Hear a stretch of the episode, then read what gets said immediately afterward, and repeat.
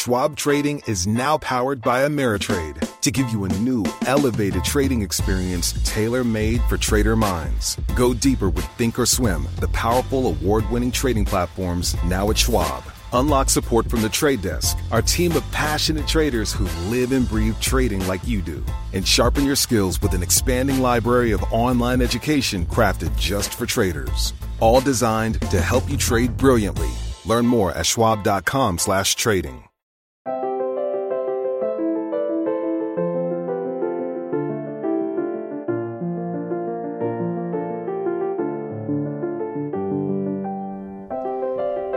Bienvenidos a Lactando, un podcast de Milcar FM sobre lactancia y crianza con apego, producido por la Asociación Lactando de la región de Murcia.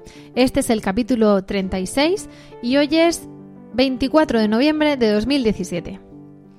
Yo soy Rocío Arregui y hoy estoy acompañada de nuevo, como en el podcast pasado, por Clara. Buenas tardes, Clara. Buenas tardes. Y esta vez, hacía tiempo que no venías, ¿no, Verónica? Buenas tardes, Verónica. Demasiado tiempo, la verdad. Buenas tardes.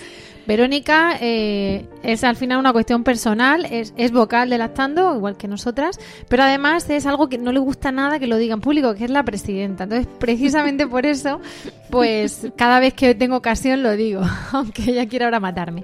Pero bueno, es la, la voz visible ante, ante todas las cosas que no queráis contar. Hoy, quitándole un poco hierro al asunto, Verónica, eso, eso es una... eso es una, una, broma nuestra, pero bueno, así la conocéis y, le ponéis un poquito de cara, porque en el podcast a veces pone el jefe de la red, pone la mía, pero yo soy una más. No, no solo la que, la que hace esto. Bueno, hoy tenemos un podcast muy interesante tenemos, eh, nos acompaña Clara como experta, quizá. como experta. Clara como... persona experimentada, igual que todas. Efectivamente. Hoy tenemos un podcast de a pie. El, el, motivo, igual que otras veces, hemos invitado a gente para que nos cuente cosas en las que se le, sabemos que tienen especiales conocimientos, como por ejemplo en nuestro podcast anterior, que vino Marta Ferrero. Pues hoy hablamos de cosas que, bueno, que han pasado a muchas mujeres, que nos han pasado a nosotras y que pasarán a otras muchas mujeres después. Y es porque el, podcast de hoy es picante, es de dos rombos, es como lo queréis llamar, porque el tema es el sexo. Si me permitís, antes de empezar eh, a meternos en harina, quería daros las gracias por este tema, porque la verdad, eh, bueno, eh, es un, los podcasts es una herramienta muy práctica, muy útil. En las reuniones nos quedamos siempre con, falta de poder hablar, de, se nos quedan cortitas a veces, porque los temas son tan amplios y, y cada persona es un mundo, cada familia tiene unas características y unas particularidades. Y la verdad que este es un tema que, espero que tratemos otras veces porque me parece muy interesante. Así como eh, se nos quedan cortas, como decía, las reuniones a veces o cuando nos invita alguna matrona a dar alguna charla en alguna preparación al parto. El tema de la sexualidad es un tema muy importante y que no siempre se aborda con la naturalidad con la que se debiera por, poner unas caras, porque te da apuro a veces. Eh, claro, es que el, esto, este podcast, eh, bueno, aquí ahora mismo estamos con, con, un bizcocho, con una infusión, un ambiente relajado, pues eh, la gente cuando habla de sexo, pues hablará con una persona, con dos, con cierta confianza por muy estupendas que sean nuestras reuniones de lactancia, pues se da prioridad a la recién parida de cinco días que viene que se le cae la, teta a trozos a la pobre con una grieta, antes que ver qué pasa cuando, cuando me acostaré con mi marido. Pues esa, esa, o con mi pareja. Esa persona lo último que piensa ahora mismo es en acostarse con nadie. Si lleva puntos, si lleva grietas, si tiene una criatura que alimentar. Entonces, muchas veces no es el momento porque esa mujer no está en, ese, en esa situación, en, esa, en ese momento vital o porque a lo mejor, oye, hay reuniones nuestras que de repente te vienen 20 madres, con algún padre, alguna abuela y niños por en medio del, círculo. ¿Cómo hablas de orgasmos y, cosas así, ¿no? Precisamente por eso quería daros las gracias y me hace de especial ilusión el estar aquí, a pesar del comentario que ha dicho antes Rocío, que no me hace gracia, pero dar las gracias a, a Emilcar FM, la, la plataforma a la que pertenecen estos podcasts, porque nos permite tener más herramientas y poder tratar los temas con un abordaje diferente al que estamos acostumbrados en las reuniones. Y aunque cueste a veces, o bueno, como tú decías, Rocío, eso que lo hables con una amiga o tal, a veces eh, nos cuesta encontrar ese momento, ¿no? Y, y, es un tema que, que hay que abordarlo y que hay que nombrarlo con, con normalidad, Con ¿no? letras. No, no el decir, ay, es que llevo ya cinco meses y a ver si voy al ginecólogo porque, pues bueno, que se pueda normalizar, hablar con las amigas y, y sirva este programa pues para, para abrir un debate entre esos conocidos, allegados y, y hablar de ello. Pues, Ah. pues venga. Al lío. Hablemos de sexo. Clara, esto es como cuando empezamos a hablar de la lactancia, que se empieza en el embarazo. Aquí hay que empezar a hablar del, del sexo en el embarazo porque así empezó todo, ¿no? Claro, claro. El, el origen del embarazo es el sexo. De hecho, el embarazo forma parte del- de la sexualidad, de la sexualidad, puesto que empieza con una relación sexual que desemboca en un embarazo y un embarazo que desemboca en un parto y una lactancia que desemboca en un bebé que va creciendo. La finalidad de, de la sexualidad es la reproducción. La finalidad biológica es reproductiva, ¿no? Al margen de que la raza humana eh, obtenga eh, placer, que sea una fuente de, de placer El disfrute. el- y, y de disfrute, ¿no? Pero bueno, la, la finalidad biológica y fisiológica de, de la sexualidad es la reproducción. Entonces, eh, voy a hablar del, del sexo durante el embarazo, ¿no? Eh, durante el embarazo eh, se produce un aumento del deseo sexual, ¿no? Por, por una cuestión meramente hormonal, ¿no? Tenemos cifras altas de estrógenos y tenemos cifras altas de, de progesterona. Y entonces eso hace que el deseo sexual esté mucho más activo, ¿no?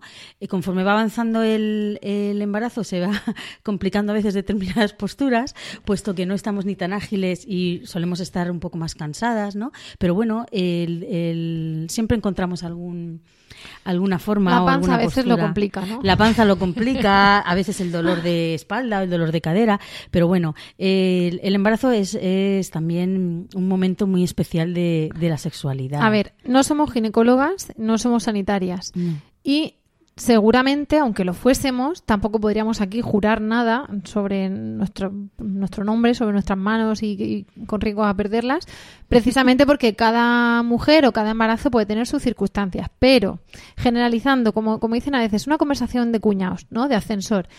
El embarazo, el sexo en el embarazo em, le va a hacer daño al bebé. No, no le va a hacer daño al bebé. El sexo durante el embarazo se puede, se puede practicar incluso las semanas previas al- a la fecha prevista de parto y los días previos eh, hacen también que, que, bueno pues que se dilate mejor y que con las contracciones uterinas cuando se tiene un, un orgasmo pues el bebé se mueva y se vaya colocando un poquito también. Y en un embarazo normal causa abortos en el primer trimestre. Tampoco, tampoco es causa de, de abortos, es, eh, salvo la excepción que haya una recomendación, pues porque haya alguna amenaza de aborto o porque el ginecólogo nos haya recomendado reposo. En ese caso, evidentemente. Reposo, reposo, Reposo, de todo. reposo. No vale decir, no, no, yo No camino y vente para acá. no camino, me quedo aquí y tal, pero. em, una, una matrona nuestra nos contaba en, en un curso preparto, tal, le aumenta el deseo sexual. Y dice, yo tuve una vez un padre que me vino en secreto diciéndome, dile a mi mujer que no, que no puede en su estado. Dice, ¿por qué me lleva frito? Me lleva Dice, frito. Dice, girar la llave y yo oigo, ra, cómo baja la persiana hasta abajo.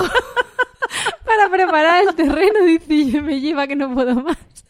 Y el pobre estaba, por favor, esperando una recomendación médica contra el sexo. porque iba agotado. tenía- sí. Ella tenía mucho deseo. Pero bueno, no pasa nada. De hecho, se recomienda, ¿no? Eh, se generan endorfinas, todas esas cosas. Y, y bueno, como de esto hablamos así en otro podcast por encima, que os recomendamos que vayáis a los otros podcasts, que nos escuchéis, que hemos tratado muchísimos temas, en concreto 35 antes de este, como mínimo, porque antes los hacíamos de, doble tema, pues eh, llega el momento del parto y hemos parido. ¿Y ahora qué? Claro, bueno, hemos parido y, y evidentemente nuestro cuerpo está recuperándose de un proceso, un proceso que bueno, que a veces ha durado más horas, otras veces ha durado menos horas, pero claro, ha pasado un bebé por el canal del parto, que es, es un bebé que está ahí, que nos necesita y que eh, tenemos focalizada completamente toda nuestra atención en ese bebé, ¿no? Entonces, el cuerpo de la mujer tarda en recuperarse. Se habla de la cuarentena, seguramente que habréis oído hablar de la cuarentena, ¿no? Que los ginecólogos y los médicos te dicen, no, no, para mantener relaciones espérate la cuarentena. La, la cuarentena pueden ser seis u ocho semanas, no es que sea 40 días, que el día 40 ya, digamos, a la venga, vente aquí conmigo a la cama un ratito, ¿no? Cada mujer tiene un periodo de recuperación distinto, cada mujer tiene un estado de ánimo distinto. Cada bebé es, es un mundo mm, que se diferencia muchísimo de, de otros bebés. Entonces, eh, al margen del estado de ánimo de la mujer y de las necesidades que tenga en ese momento, vuelve otra vez la cuestión hormonal, ¿no?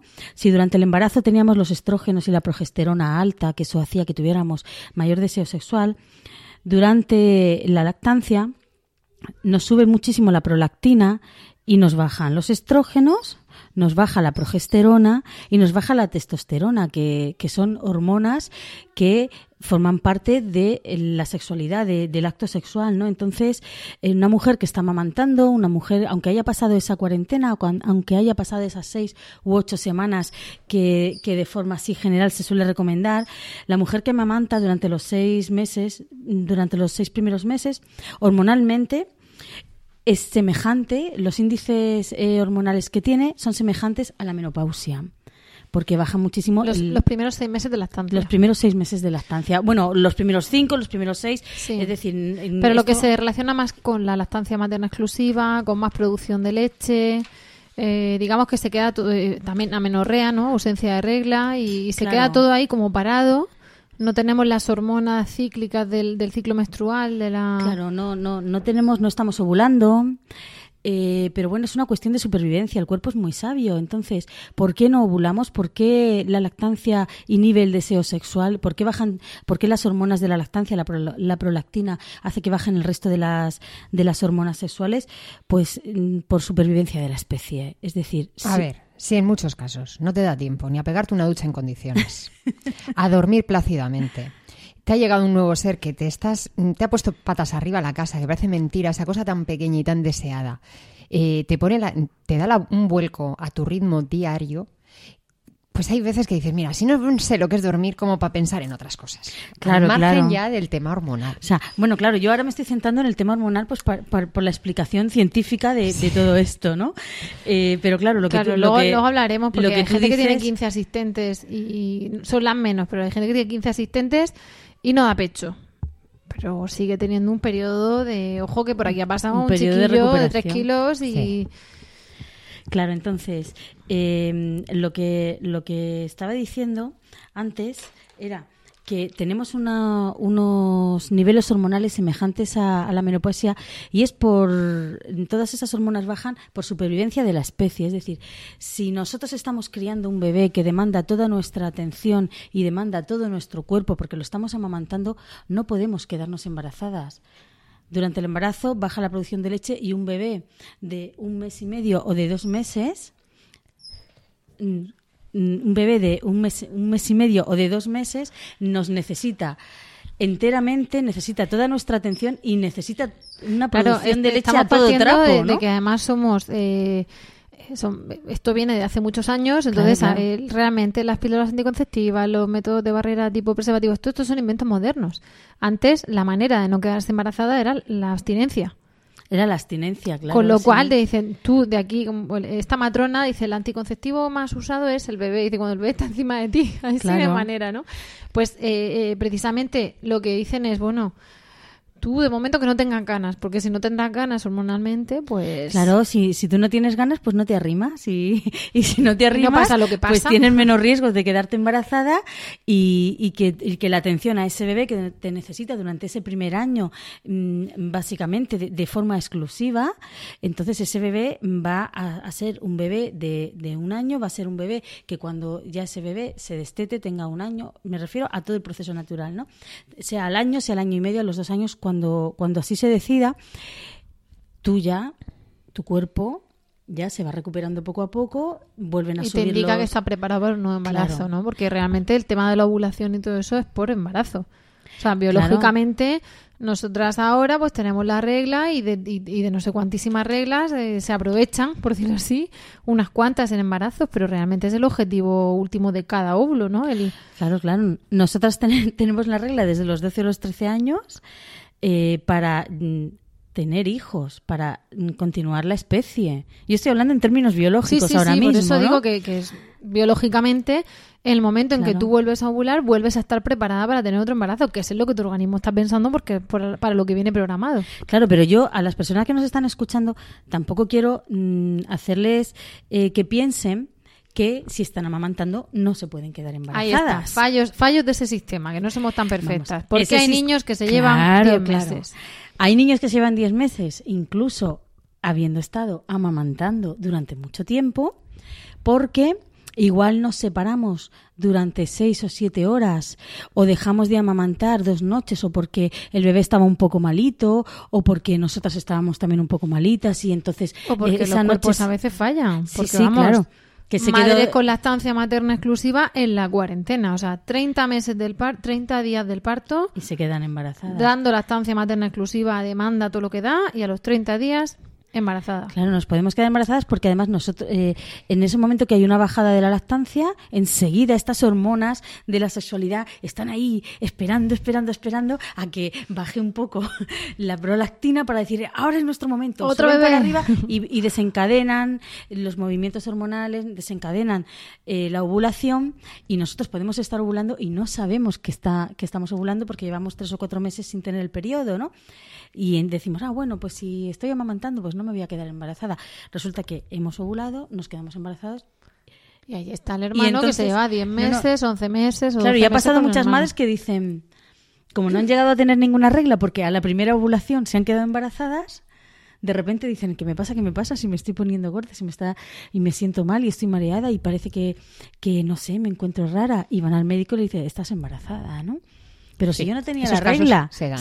Se, se dan pocos Por casos, eso pero se, se, dan. se suele decir que no es un método anticonceptivo. La lactancia no es un método anti- anticonceptivo, ¿no? Es que no quería que, que nadie que estuviera escuchándonos eh, pudiera pensar que, ah, bueno, pues sí, estamos amamantando. No, no, no. No, yo creo que lo Eso- hemos eso- dejado eso claro. queda Lo, lo ¿no? normal es que no te quedes embarazada y que no ovules. Pero sabes que si lo haces sin ningún tipo de medio, te expones a quedarte. Esa posibilidad existe. Claro, claro. Ya tu cuerpo y tú, pues, y cuantas más fichas eche, pues más posibilidad de que te toque, ¿no? En los tiempos que corren, con la cantidad de medios que tenemos, pues yo qué sé, si quieres que te toque la lotería, compra un boleto. Si no lo compras, no te va a tocar. Pues esto sería un poco parecido, ¿no? Se puede disfrutar sin correr ese riesgo, que para eso tenemos pues los avances que hay en ese Vale, sentido. relacionado con esos avances, porque uno de los avances es el preservativo. Entonces, estás hablando del tema hormonal.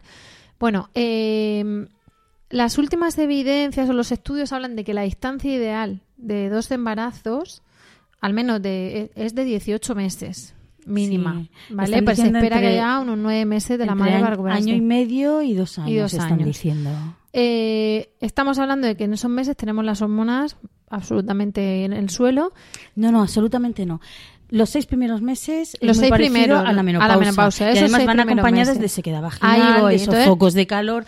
A partir, en torno al sexto mes de lactancia, mm, hemos pasado seis meses de lactancia exclusiva, los niveles de, de hormonales empiezan a volver un poco a la normalidad. Vale, pero vamos antes de, de esos, de cuando ya vuelve la cosa a Sí. normalidad. Los primeros seis meses, se queda vaginal. ¿Qué hacemos? Bueno, existen unos lubricantes fantásticos que venden en, en las farmacias que ayudan a, ayudan a la penetración, pero también no tenemos que olvidar que las relaciones sexuales no solamente el coito y la penetración, hay muchos modos de tener relaciones sexuales. Entonces, bueno, durante esos meses que, que puede ser más complicado eh, que, que la mujer pues eh, tenga deseo sexual, eh, porque además se suman también el sueño y el cansancio, no solamente eso. Y el sueño y el cansancio también lo tienen las parejas, ¿eh? Eso no es, porque la bajada hormonal la, la tiene la, la madre del bebé. Pero Pero, el sueño y el cansancio también lo tiene la Hay pareja. que combinar ¿no? las tres cosas, ¿no? Que, ¿no? que no haya ninguna de las tres. Claro, y, y claro. también podemos hilarlo un poco con la actividad eh, más o menos frecuente mm, que haya habido durante el, embarazo, ¿no? En estas parejas que notan que sus mujeres mm, pues están más activas, que, disfrutan más, claro, al tener mucha más irrigación de sangre en la zona, estás mucho más eh, sensible para todo eso, mm, sientes más, entonces de, que te pones de 0 a 100 en 0, coma y luego están ahí intentando, intentando y tú, mm, pues más fría que una vela, pues eh, que se sepa, por ejemplo, que entra dentro de las cosas normales, que podemos usar, pues como decía Clara, ¿no? El tema de lubricantes, pero mm, sobre todo eh, me apetece nombrarlo para normalizarlo, ¿no? Para que no pensemos que, uy, ¿y esta quién es? Cuando el tráfico te sube la presión, nada mejor que una buena canción. Cuando las noticias ocupen tu atención, enfócate en lo que te alegra el corazón. Y cuando te sientas mal, un buen médico te ayuda a sanar. Sabemos que mantener tu salud es tu prioridad, también es la nuestra en Kaiser Permanente, donde trabajamos juntos para cuidar de todo lo que tú eres. Kaiser Permanente, para todo lo que tú eres. Kaiser Foundation Health Plan of the Mid-Atlantic Stay Inc., 2101 East Jefferson Street, Rockville, Maryland 20852. ¿No se merece tu familia lo mejor? Entonces, ¿por qué no los mejores huevos? Ahora, Egglands Best están disponibles en deliciosas opciones. Huevos clásicos, de gallina libre de jaula y orgánicos de Egglands, que ofrecen un sabor más delicioso y fresco de granja que le encantará a tu familia. En comparación con los huevos ordinarios, Egglands Best contiene la mejor nutrición como 6 veces más vitamina D, 10 veces más vitamina E y el doble de omega 3 y B12. Solo Egglands Best. Mejor sabor, mejor nutrición, mejores huevos. Visita egglandsbest.com para más información. O este quién es, como que, que parece que nuestra pareja ha cambiado en ese tiempo, ¿no? de todo ese disfrute que hemos podido tener con, cuando estábamos con todo lo nuestro, ahora que dices, mira, si es que siento que, que, que no me, que huelo a leche, que no tengo ganas, que... bueno, y si tienes la suerte de que se ha dormido el bebé, que, que- que dices, mira, ahora tenemos un hueco y a los dos os apetece, pues es el momento de, de- de disfrutar, Pero dejarse ¿veis? llevar. habéis, habéis hablado de las de las hormonas de ella, del cansancio de ella, del cansancio de él, y luego que esté el bebé. Que esté el bebé dormido. que esté el bebé dormido o que po- hayamos podido hacer una escapadita, pues si tenemos alguna hermana o alguna abuela. Venga, quédate aquí un con el bebé, media horita, un poquito Entonces, vamos al tema, vamos al lío. Mm, ¿Cómo empezamos? Porque claro, mm, aquí cada uno va a que haga lo que quiera en su casa, ¿no? Pero ¿es normal que duela al principio? Bueno, eh, no en todas las mujeres, es que depende del, del, par- del tipo de parto que haya tenido y también depende de mm, si ha tenido una episotomía más o menos complicada, ¿no? A veces la, epi- la episotomía causa dispaurenia, que es sencillamente dolor en las relaciones, es decir, cuando han cosido a la mujer después de hacerle una episotomía, pues han, han cogido más tejido que tira de un lado, que tira del otro y ahí, bueno, pues ahí es complicado. Si a una mujer le duele bastante eh, durante las relaciones sexuales, durante la penetración, incluso hay mujeres que se les hace prácticamente imposible mantener relaciones sexuales, debe de ir al ginecólogo, debe de ir al ginecólogo porque existen ejercicios de suelo pélvico. ¿Dónde y- ponemos el límite? Eh, ¿Qué es lo normal de, esa episiotomía follonera?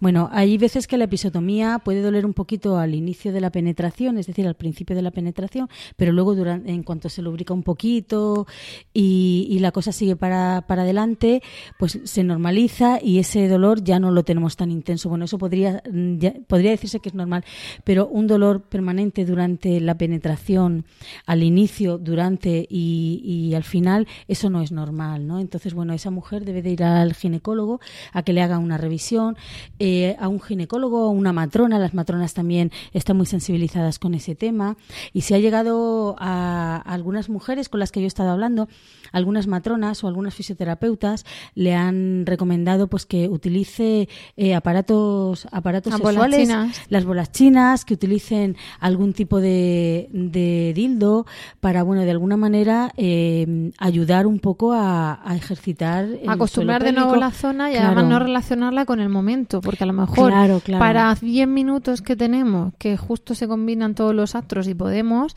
pues claro, yo creo que esa no es la situación ideal de una puérpera tener la presión de, fíjate que este pobre lleva no sé cuánto tiempo sin hacerlo, y ella también, pero claro, se supone que ella ha estado tiempo sin ganas, ¿no? Por la baja hormonal, y me dolerá y no me dolerá, pues la- predisposición de esa mujer desde luego no es la ideal. Claro, que la mujer no, no tenga rechazo a, a tener relaciones sexuales por el dolor y que luego también que la pareja no sienta que está siendo rechazado, porque claro, ahí entran en función el estado de ánimo de la mujer y el estado de ánimo de la pareja, ¿no? En la pareja se puede sentir rechazada y la mujer eh, puede, puede sentirse, algunas mujeres me han contado que se han sentido incluso acosadas, ¿no? Entonces, hacer aquí un llamamiento a que las mujeres demanden y expliquen a sus parejas cómo se sienten y que en este momento quiero, quiero un abrazo, quiero cariño, pero eh, el que yo busque tu contacto físico no significa que, te, quiero tener relaciones sexuales, que necesito mi tiempo y que, y que los hombres y las parejas de estas mujeres sientan que, que bueno que Es parte del proceso, que es ¿no? parte del proceso no y que y que bueno eh, sean comprensivos y que luego encuentren también otro modo de, de tener eh, satisfacción sexual no Eh, juntos se puede se puede buscar formas y otros modos que bueno no vamos a hablar aquí de esto porque no es un podcast estrictamente de sexualidad pero estaría bien dedicar uno exclusivamente a eso no Hacemos otro, igual que hemos dicho a Marta Ferrero en el anterior podcast, que venga, que va a venir más veces, pues aquí igual hablaremos Claro. de sexo. Eh, bueno comprensión por parte de ambos tanto de ellas como de como de ellos ¿no? Es que ahí se junta una coctelera brutal.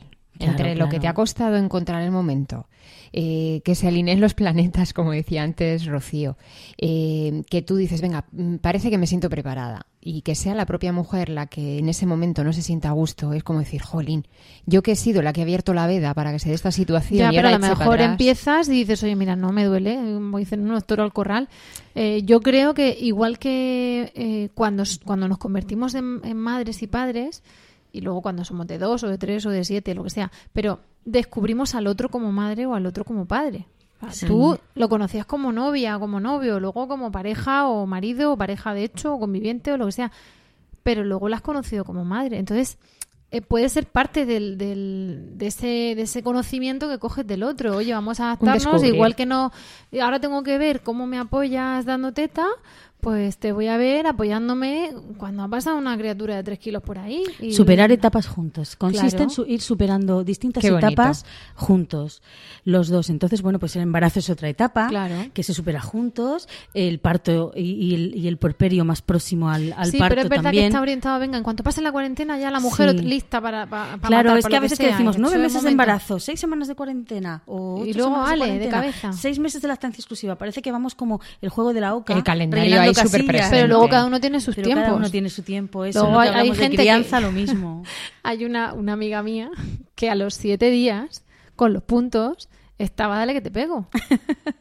Pero, Madre pero mía, ¿por qué? Porque, qué porque disfrutaba muchísimo y no le molestaban los puntos. Y hay gente que va Afortunada. al ginecólogo a las seis semanas, incluso a los, ¿qué fue? A los dos meses y medio, casi tres, y decía la ginecóloga, es que 40 días, la cuarentena no son 40 días, a veces son 40 semanas. Claro. Entonces, cada uno tiene sus tiempos. Yo creo que la clave es saber que esa etapa pasará, Bien, porque estamos dentro de la parte fisiológica de aquí te va a tirar, aquí te va a doler, aquí esto, aunque no te duela ni te tire, está más desanchado porque todo tiene que volver a estrecharse y para eso tiene que pasar un poco de tiempo, quizá un poco de ejercicios de estos de Kegel o de bolas chinas. Con la tranquilidad eso, como, como pasa con las grietas, o se te quitan o si no, pues vienes, te diagnostican, te dicen lo que tienes que tomar o lo que tienes que hacer o la postura o tal, o te quitan el frenillo y se cura. Pues esto igual. Sabes que en esta, lo que pase del parto a los dos, tres meses, entra dentro de la normalidad. Pues fantástico, a los tres meses va a estar todo bien y vamos a seguir como estábamos, pasando los buenos ratos, solo que con una criatura berreando al lado a veces. Que a los tres meses no se ha quitado, pues entonces vamos a ponernos manos a la obra para ir a la matrona, para ir al fisio, para ir al ginecólogo y mm, reeducar la situación o recomponer todo, ¿no? Y volver a como estaba antes. Claro, luego también hay una parte que de la que tampoco se habla y es de mm, cómo se sienten las mujeres con su cuerpo después de un parto, ¿no? El cuerpo ha cambiado, tenemos una barriga que se nos cae un poquito más. Luego lo- al- algunas, al- digo algunas, se recuperan antes que otras, ¿no? Pero, pero ¿Cómo es decir que luego también pues, pues la mujer mm, con su cuerpo ya no, eh, muchas de las mujeres ya no se sienten tan seguras porque no, no le- les ha cambiado la, aparte de, de las sensaciones que ellas puedan tener de más o menos dolor y también ha cambiado la vulva.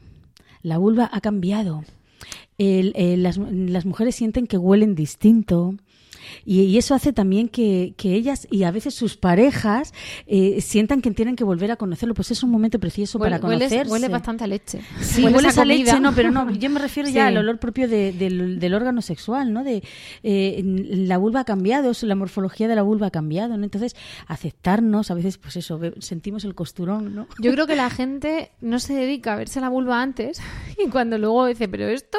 No, antes no estaba así. Y claro, dice, bueno, ¿cómo, cómo estaba antes? No era pues un espejo ahí todo el día mirando. Y, y después de que pase una criatura, eso tiene que cambiar por narices. Entonces, claro, hay, Claro, que, hay, que, hay que remoldear Hay que todo remoldearse a- y también que la pareja entienda que, que es un proceso de cambio Que hubiera parido físico, él. ¿no? Claro. Hombre, si, si no solamente hablando del cuerpo físico de la mujer, sino tú te- de golpe y porrazo te levantas una mañana, abres el armario y dices, uy, esto era de estando embarazada, Ya me no viene me cabe". enorme. Y esto que era de antes me viene pequeño. O sea, si, si nos cuesta a veces atinar un poco Sí. con nuestra ropa del armario que nos gustaba, pues ya imagínate el que te veas bien en ropa interior o sin ella. Y entonces puede parecer un poco frívolo hablarlo así, pero realmente tiene su importancia. Porque Claro si que la tú no te sientes, eh, pues mira qué guapa estoy, indigna de ser mirada, de venga, que me miren, que me tal, pues todo eso te va a costar más esa Bueno, predisposición. digna de ¿no? ser mirada siempre. Otra cosa es que se fomente en la belleza del embarazo de somos diosas de fertilidad, que si la panza, que si los pechos cayendo por encima de la panza y de repente cuando se sale el chiquillo la panza sigue ahí y dices tú, un momento, ¿no? Pero, eh, ¿y qué pasa? Porque, bueno, la, la vulva huele distinto, eh, parece aquello distinto, pero sale leche por todos lados. Cuando Claro. te citas... Claro, yo, yo lo que quería decir es, una vez superado No el pudor, dolor de la episiotomía, No una vez superado que tengo una vulva que me ha cambiado y que, y que tengo más barriga y que tengo una teta más grande que la otra y tengo porque una recuperación posparto de famosa. Vale. Estoy espectacular. o me he Ahora- aceptado tal y como Sí. soy, ¿no? Y entonces eh, en- empezamos a tener relaciones eh, con nuestro marido ya más seguros, más tranquilos y, y entonces llega el momento del orgasmo Ah, y te, de te vas muy lejos tú No, no, no, al orgasmo antes. digamos- que te sobe que te sobe los pechos. Ah, bueno, sí. Eh, mm, el- Eso, a veces hay eso que ahora sirve por para parte-. Claro, claro. Y antes solo había servido para Las mujeres del bebé, claro. Las mujeres de repente mm, a veces no quieren que sus parejas toquen el pecho. Mm, No O están quieren. como muy sensibles. Están muy sensibles, pero luego no quieren porque. O parece que le estás quitando al bebé. No, no, pero es que a veces muchos hombres dicen, no, no, no, las Son tetas ellos, no, que ¿no? son de mi hijo, ¿no? De hecho, yo tengo, yo tengo una, un, un amigo que, que a su hijo el- los primeros meses le, le llamó el ladrón de tetas. Hombre, es que el, el- aspecto de la delantera, pues eh, como, bueno, antes era pues eso, un escote bonito, que se luzca, se utilizaba para otra cosa, hasta que no llega ese embarazo, no nos planteamos el, el pecho como una cuestión de alimentar a nuestro bebé. No, es antes que- es que era están meramente- ahí para eso, están las para tetas. eso. Lo que pasa es que nuestra Claro, civilización pero es ha sacado que además son bonitas y son eróticas y a los tíos les molan porque no lo tienen. Pero realmente, Pero realmente están hechas para amamantar. hasta que no ha habido un embarazo y hasta que no ha habido ese parto de ese bebé, eh, hemos estado un montón de años con otra función. Aunque sea, realmente las tetas son para amamantar. Las hemos han- aprovechado para otras cosas. Eso es. Entonces, el concepto que tenemos de Ya las que venían de tetas... Les serie. hemos sacado partido, ya que Ya que estaban. venían de serie. Y entonces, ahora que damos pecho, ¿qué hacemos? ¿De quién son? ¿Sirven para las dos cosas? ¿Son, son para, para goce del pequeño y goce del mayor? ¿O cómo hacemos esto? Bueno, eso ya depende. eso Cada pareja tiene que llegar a, Claro, porque es que a- gente que a es una que especie de chupaban pacto. los pechos, pero ahora ¿cómo van a chupar los pechos si sale leche? Bueno, pues hay mujeres que no les importa y parejas que, que, que tampoco les importa y hay mujeres que deciden que, que por ahora no porque no se sienten cómodas. Es lo mismo, es, es ese proceso que hablábamos antes de, de superar etapas acompañándonos, ¿no? Entonces, el, el problema es cuando, eh, que es lo que venía antes, mm, hablar del orgasmo. Pero yo te Tenía que ver con, la, con las tetas, ¿no? Y es que... Que Clara ha ido directa el en orgasmo, materia. pero yo he ido al orgasmo, dice, ¿no? Es que hay gente a la que le pone chupar las tetas a su mujer y, tomar leche. Y hay gente que es absolutamente vetado. Entonces, evidentemente, dentro de, de la cama de cada uno, o del coche, o del, o del salón, o de lo que quiera cada uno, que lugar. lo que quieran. Claro. Nosotras estamos contando qué es lo, lo normal, ¿no? O qué explicación biológica tiene. Bueno, pues una, una cosa muy normal Pues es que durante el orgasmo. orgasmo, cuando llegamos al orgasmo, cuesta un poquito más llegar al orgasmo, pero se llega al orgasmo, eh, que salga leche. Entonces, mientras ¿Pero la estamos teniendo propulsión? un orgasmo, pues depende de la mujer. Hay mujeres que le salen unas gotitas que, que se quedan ahí, que a veces no se nota ni siquiera. Aquí y estamos hay explicando mujeres, todo para que la gente lo sepa. Hay No, a mujeres ver, a, al- propulsión. Si es a- que hay escucha, mujeres que han dado a- lactancia muchísimo tiempo y no han visto salir ni una sola gota del pecho. Y en cambio hay mujeres que dan poquito tiempo y han conseguido ver un montón, pues tampoco se trata de que ahora aquí tengamos aquí Bueno, unos eyectores que no veas. nosotras Depende de cada una. A ver, Vero- no Vero. sabe, y algunos propulsan. hay mujeres a las que han estado 8 y 10 meses eh, amamantando a sus hijos y no han llegado a ver chorros de leche y de repente tienen un orgasmo y por primera vez ven chorros de leche salir.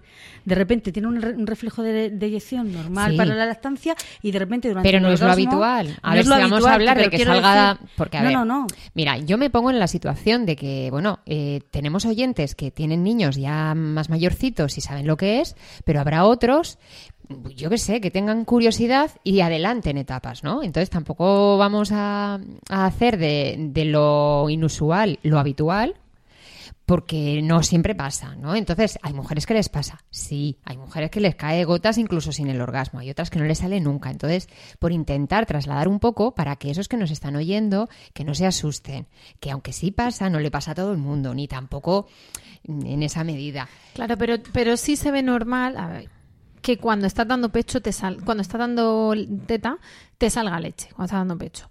Porque estás amamantando de un lado y sale del otro. Porque, vale. Hmm. Y hay gente a la que le caen gotitas, gente que no mancha los discos de la estancia y gente que sale a la que le sale el chorro. Pero dentro del contexto de la estancia tú dices, bueno, pues yo estoy dando teta, pues me sale así. O sea, Sí. Pero hay gente que no se es- no se esperaba que en un orgasmo saliera, saliera leche y entonces de repente ha flipado, que es lo que está contando Ha Clara. flipado ella y ha flipado él, flipado ¿no? O sea, de repente, ¿esto qué es?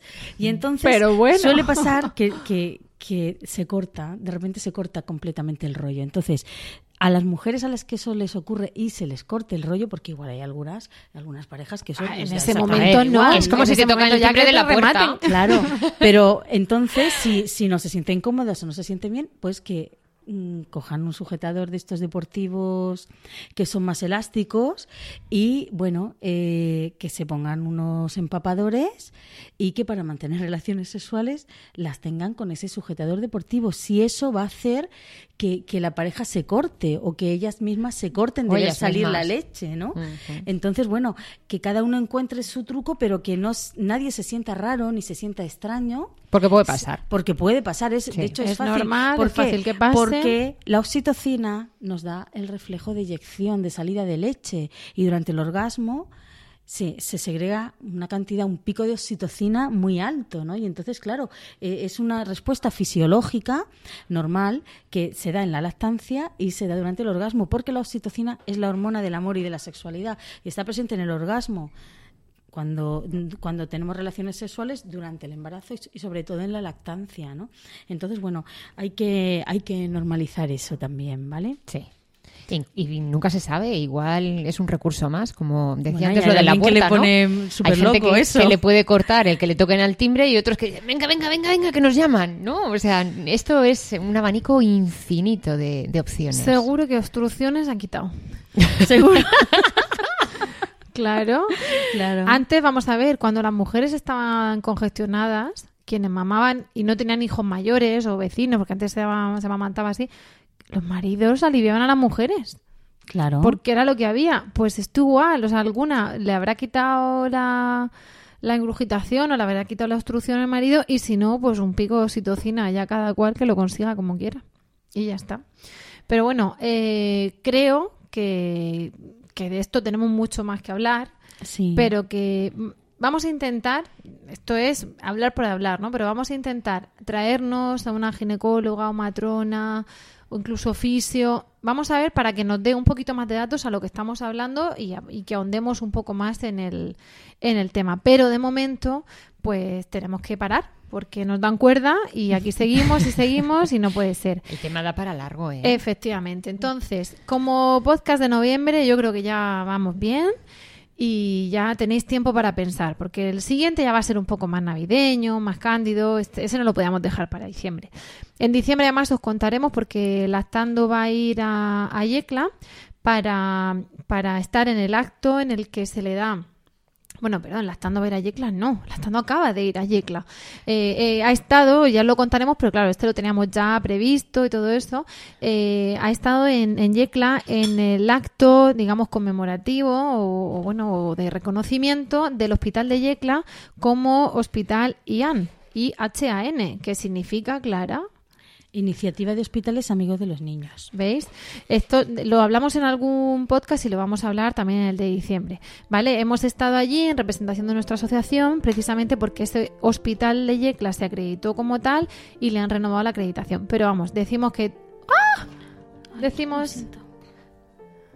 A ver, ahora decimos Cosas que del todo directo. esto, todo esto y mucho más en diciembre. De momento hemos llegado al final del podcast de hoy. Os damos las gracias por el tiempo que habéis dedicado a escucharnos y esperamos de corazón que os haya resultado entretenido y de utilidad. Ya sabéis que como siempre esperamos, anhelamos, deseamos vuestros comentarios en lactando.org o en nuestra web de, de la red de podcast a la que pertenecemos, que es emilcar.fm barra lactando, donde también podéis conocer al resto de programas en la red- de la red. De momento, como hemos dicho, nos despedimos. Ahora sí, hasta el próximo programa en diciembre y como siempre os deseamos mucho amor y, Y mucha teta.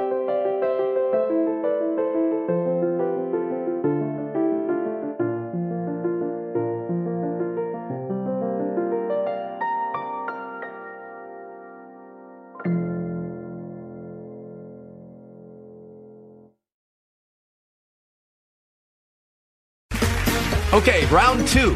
Name something that's not boring. A laundry? Ooh, a book club. Computer solitaire, huh? Ah, sorry, we were looking for Chumba Casino. That's right. ChumbaCasino.com has over 100 casino style games. Join today and play for free for your chance to redeem some serious prizes. ChumbaCasino.com. No purchase necessary. Where prohibited by law. 18 plus terms and conditions apply. See website for details.